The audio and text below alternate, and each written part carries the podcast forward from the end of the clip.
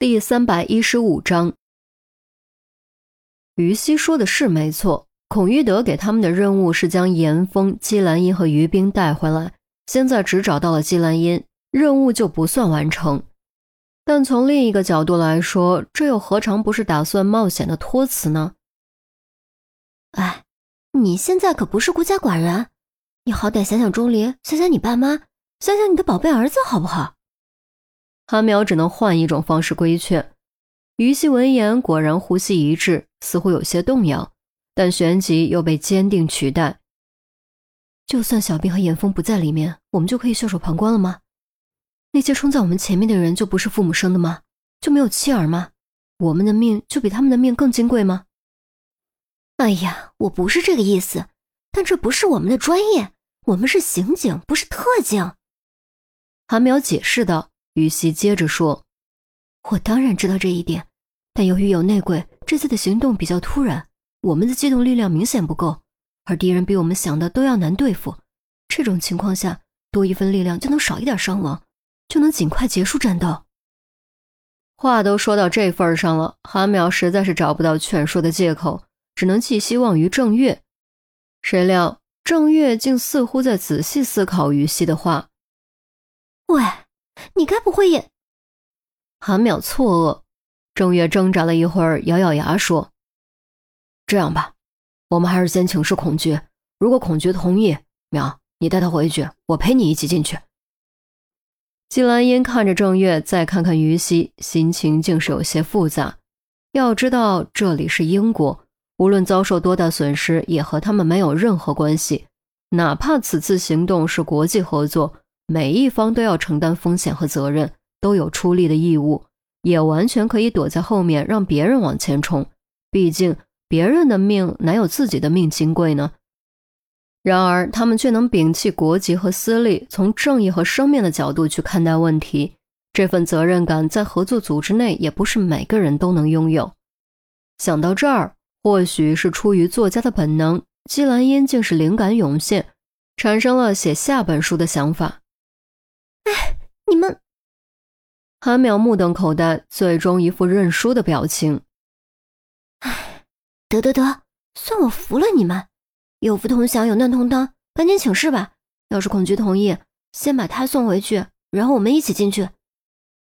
于西刚准备请示，季兰英突然开口：“如果你们非要进去的话，还是带上我吧，也省得一来一回。”你疯了！三人豁然转头，异口同声，用不可思议的目光盯着季兰英。他们好歹是刑警，而且什么枪战、爆炸、追车、刺杀、陷害，全部都经历了个遍，有非常丰富的应对危险的经验，所以才敢做出进去支援的决定。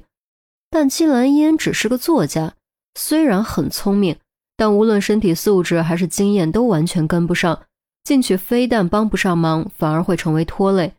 这话不好听，却是事实。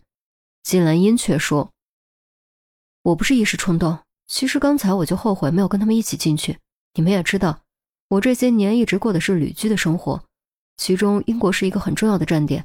我游览过很多英国著名的历史建筑，这座阿伦德尔城堡就是其中之一。之前我一直被关在房间里，没有窗户，无法判断位置。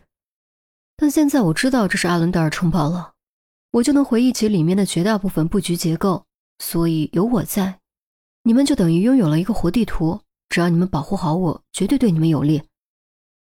三人一听，互相交换了一下眼神，都有些心动。如果真如姬兰英所言，的确能起到很大的帮助。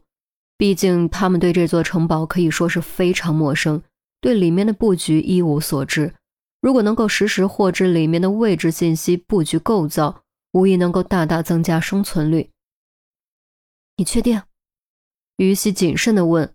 这种事容不得半句虚言，否则的话后果会非常严重。他希望季兰英能够明白其中的严重性。季兰英正中颔首，语气笃定，指了指自己的脑袋：“要比记忆力，我绝对不比严心爱、钟离、严峰他们差多少。”只要是我游览过的名胜古迹，只要是我走过的线路，我都记得。这一点我还是非常自信的，也希望你们能够相信我。三人再次交换眼神，心中都已经有了答案。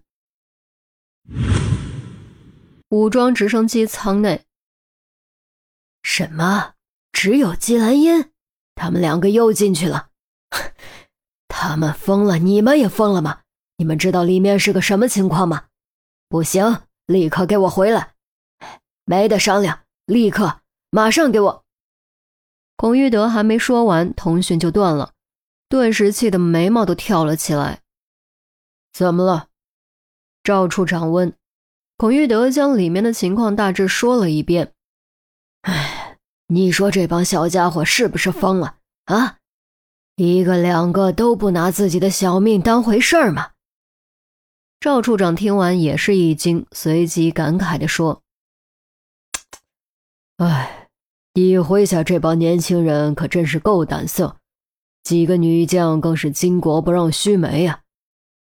现在不是开玩笑的时候。”孔玉德瞪眼，赵处长抬手压了压：“我不是开玩笑，是真佩服他们。这种情况下还能做出这样的决定，可不是一般人能做到的。”二位发生什么了吗？雷斯垂德警监问。孔玉德和赵处长使用的是中文，他没有听懂。赵处长转述了一遍，雷斯垂德听后同样大惊，随即不禁有些感动，郑重地说。当年贵国的战士舍生忘死，为剿灭 DSS 做出了巨大贡献。没想到如今又是如此。无论此次结果如何，都请接受我最诚挚的感谢和敬意。赵处长倒也没有客气，坦然接受，转头对许宪文道：“无人机着重保护一下他们，有什么情况立刻通知他们。”许宪文点头，继续工作。心中愈发对自己身为于西组的一员而感到骄傲。城堡隐蔽的拐角内，孔爵，你你说什么？我我听不清。啊，好，好像是有点有点信号故障。于西故意模仿出断断续续的通讯延迟状态，说完果断关闭了通讯。韩淼坏笑着说：“哎呀，没想到呀，我们严肃认真的于大组长竟然也会玩这套。看这次完事之后，孔局怎么收拾你？”于西脸一黑，瞪了韩淼一眼：“这叫事急从权。再说到时候就算挨收拾，也是我们一起。别以为你逃得掉。”韩淼吐了吐舌头：“哦，只要能活着出来，挨收拾我也愿意。”好了，别说丧气话了啊！打起精神来，我们一定会活着出来的。正月一搂韩淼肩膀，率先端起枪，贴着墙根离开拐角。韩淼、姬兰英紧随其后，于西负责殿后，四人一队直奔严峰和于冰翻墙的最佳地点。